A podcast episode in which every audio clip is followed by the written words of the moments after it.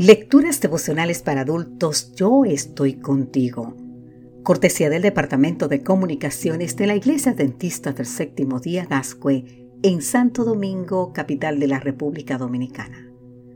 En la voz de Sarat Arias. Hoy, 28 de mayo, un ejemplo para que sigan sus pasos.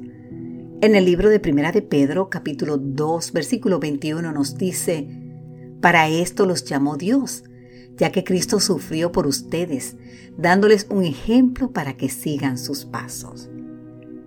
En 1554 se publicó en España la novela picaresca El Lazarillo de Tormes. Su autor nos cuenta las vicisitudes de Lázaro, un joven que nació en un molino junto al río Tormes. Cuando Lázaro tenía 12 años, su madre lo entregó para que fuera el guía de un ciego mañoso, pícaro, avaro, un perfecto mezquino. A fin de poder sobrevivir, Lazarillo, como lo llamaba el invidente, tuvo que poner en práctica la trujanería del ciego.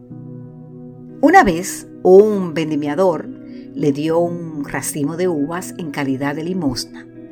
El ciego llamó a Lazarillo y le propuso un trato. Seré generoso contigo.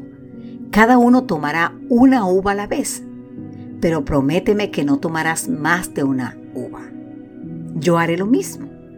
La primera vez cumplieron el trato, pero la segunda, el ciego cambió de propósito y comenzó a tomar de dos en dos. ¿Y qué hizo Lazarillo? Siguiendo la maligna influencia del ciego, comenzó a tomar de tres en tres. Lo interesante de la lectura del Lazarillo de Tormes es que tanto él como el ciego parecen dos personajes del siglo XXI. Y es que a pesar del paso de los siglos, el ser humano sigue siendo el mismo.